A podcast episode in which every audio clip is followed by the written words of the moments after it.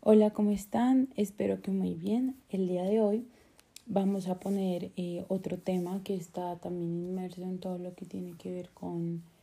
eh, con la discapacidad y con la educación inclusiva. Este tema está relacionado pues con la convivencia que se llevan. Eh, en este caso pues vamos a poner un entorno que vendría siendo la escuela, los colegios, los grados eh, primaria, bachillerato, kinder. Y es una situación que pues normalmente pasa en nuestra vida cotidiana y es el bullying. Pero para hablar del bullying, em, pues hay que saber qué es el bullying, qué características lo identifican, porque muchas veces nosotros como seres humanos llegamos a confundir en que pues hay una travesura y hay bullying, o hay personas que piensan que todas las acciones que hace un niño en contra de otro pues es bullying. Entonces, pues empecemos. Eh, para este tema del bullying eh, nos vamos a nos vamos a guiar un poco por Tina Maquela, que precisamente pues es una persona que sabe del tema, ha hecho investigaciones y bueno, en realidad ella, ella tiene eh, un video y nos vamos a guiar de ese video precisamente para hablar del bullying eh, acerca pues de cómo es que suceden, cómo es que se tienen que abordar eh, y bueno, comencemos.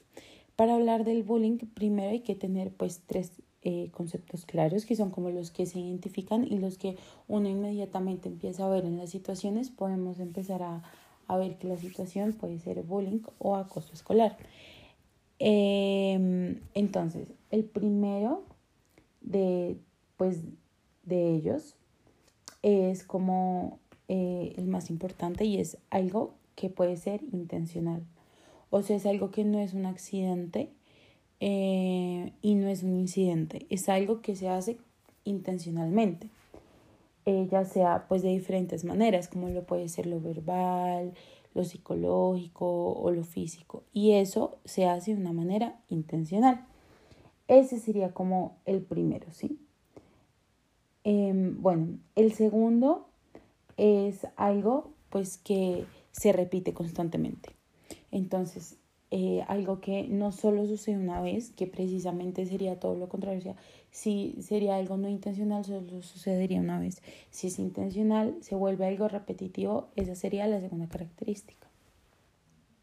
Es algo sistemático, entonces eh, no podría decirse que es eh, un incidente, por lo cual el bullying eh, pues es algo que se repite constantemente, ¿no?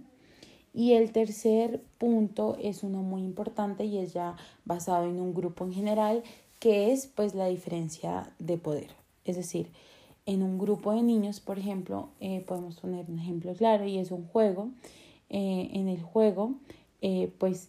cuando hay una diferencia de poder o hay un grupo de niños, por ejemplo, de cinco niños, hay uno que manda él tiene el poder de decir qué niño pues tiene como su rol de personaje, tú eres el eh, caballo, tú eres el corcel, tú eres, eh, no sé, un ejemplo, eh, el rey, tú eres el empleado y tú eres el príncipe.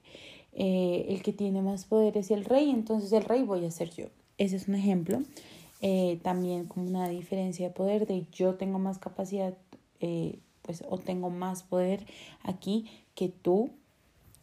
Y bueno, ese sería como el tercer punto.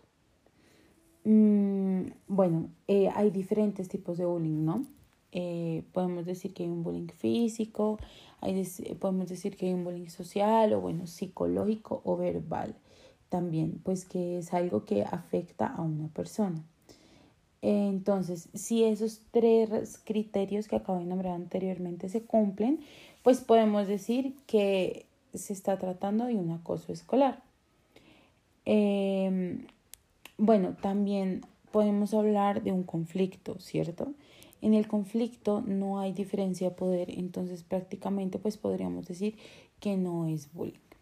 y no es acoso escolar. Em, bueno, teniendo eso claro, eh, pues en el, eh, hay un momento en el cual eh, me parece muy interesante nombrar, Tina Maquela empieza a hablar con los padres. Entonces, el primer aspecto que ella nombra para pues saber que va a pasar con el niño o con la niña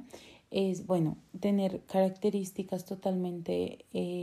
resaltadas y ella dice en primera instancia eh, que lo más importante es la comunicación, que cuando se detecta ya el bullying es muy importante, más en el entorno familiar, pues que se guía al niño mediante la comunicación, más de los padres pero claramente pues un niño no va a llegar a decirle al papá que otra persona está haciendo bullying por el que pensarán. Entonces ese es otro aspecto que viene a intervenir y es el hecho de el miedo y como el pensar qué dirán mis compañeros si yo digo que tal persona me está haciendo bullying a mí. Entonces es bueno crear también de parte de los padres y de las personas a cargo del niño un ambiente. Yo creo que que esto también viene un poco hacia los profesores y pues en el video eh, Tina le explica precisamente a una profesora que a veces nosotros no sabemos diferenciar los temas entonces pues pasamos por, por, la, por alto las situaciones que se viven. Eh, esto pasa de manera individual pero también pasa de manera grupal. Entonces es muy importante tener los tres criterios que nombramos al principio pues de, de, de este capítulo eh, para poder saber cómo abordarlo. Pero también eh, hay que pues apoyar al niño. ¿Cómo lo apoyamos? Dándole un entorno de confianza. Entonces, aparte de la comunicación, también es muy importante eh, darle un, pues una confianza para que el niño pueda también desahogarte, pues desahogarse contigo y solucionar el problema de manera junta. Bueno, también eh, hay, hay otro aspecto, hay otros dos aspectos que voy a tocar y el primero es, bueno, el papá le nombra a Tina y le dice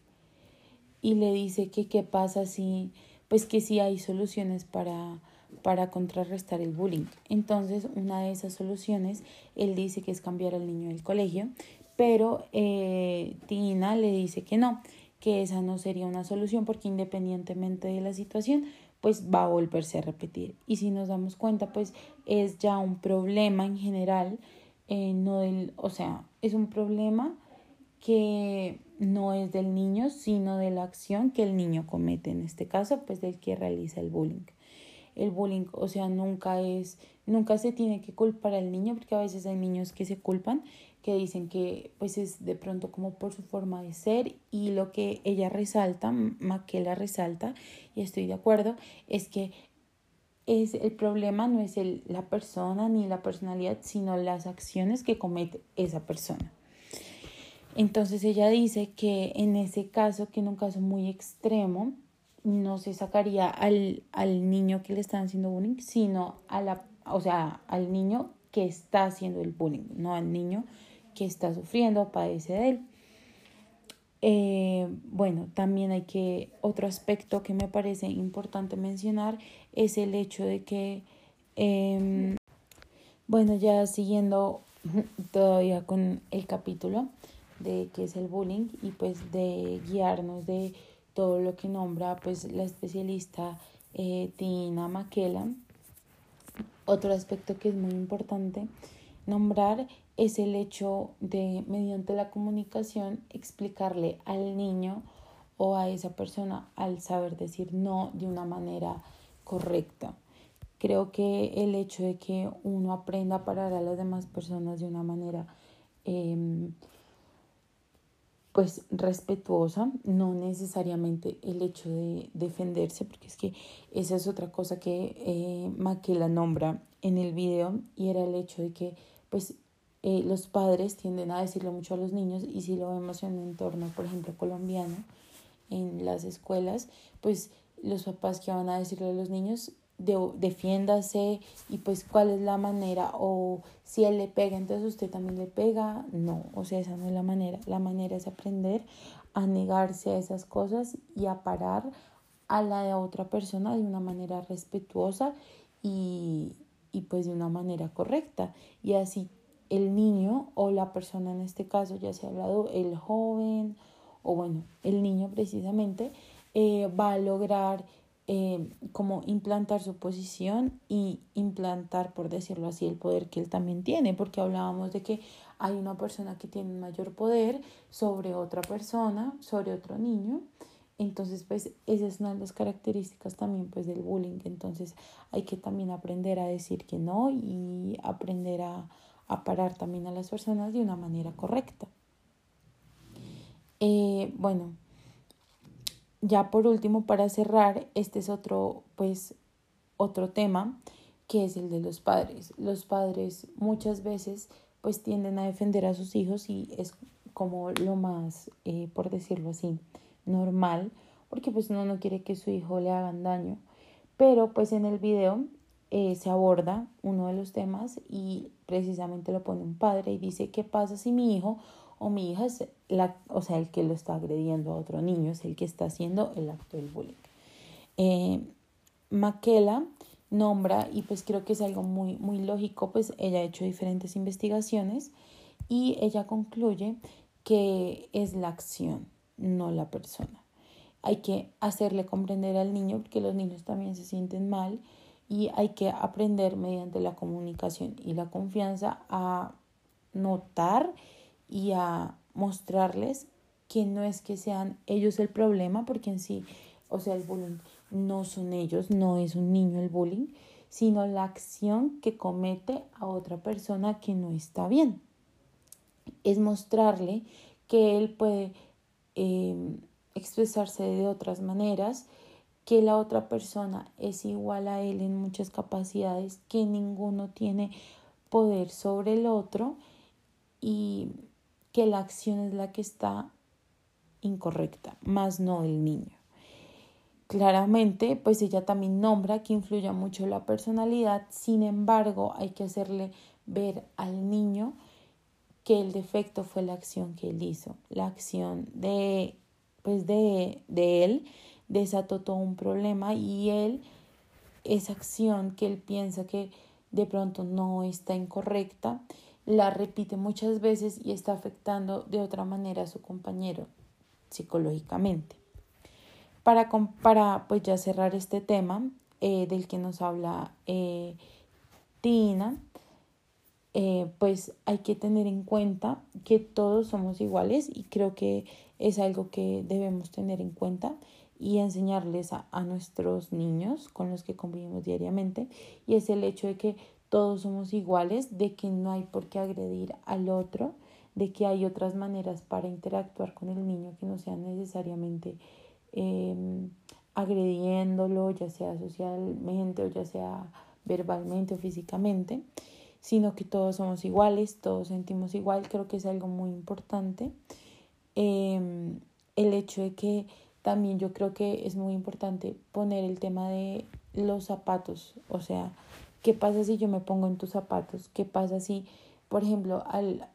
eh, no sé, hablar con los niños y decirles a los niños que precisamente hacen estas acciones que afectan a otros niños, decirles que qué pasa si te harían eso a ti, no es bonito. O sea, pensar siempre en si me harían eso a mí, ¿cómo me sentiría yo? Creo que es una de las mejores maneras para caer en cuenta, pues, si estamos haciendo las cosas bien o mal y pues aprenderles eh, pues enseñarles a los niños no solamente a no hacerlo, sino que cuando se realicen esos actos, eh, a poder decirlo sin miedo, porque creo que la vergüenza, eh, por, o sea, la vergüenza, al igual que el miedo y al igual que dirán si me siguen molestando, son factores que impiden que haya una comunicación clara con cualquier persona si hay un caso en el cual se está dando pues este acoso en este campo escolar. Entonces, pues, eh, les comento eh, un poco de, de esta maravillosa, maravillosa conversación y charla pues de la especialista Tina Maquela y, y pues este sería otro de los episodios pues les dejo como un poco algunos puntos abiertos para que ustedes también piensen cómo lo vemos también en nuestro entorno, cómo lo vemos con los niños. También creo que es algo muy importante ver cómo yo creo que desde un punto de, o sea, hay muchos puntos de vista diferentes, comenzando con el del padre, el padre lo ve de una manera, pero la maestra lo ve de otra manera, pero el compañero que está al lado de él lo ve también de otra manera, creo que, que todos tenemos puntos de vista diferentes, pero creo que el foco, el hecho de, de, de saber qué es el bullying y cómo se identifica, creo que lo deberíamos tener todos claros, o sea, todo claro, y todas las personas deberían, saberlo, creo yo. Entonces espero les haya gustado mucho este capítulo y nos vemos en una próxima. Muchas gracias.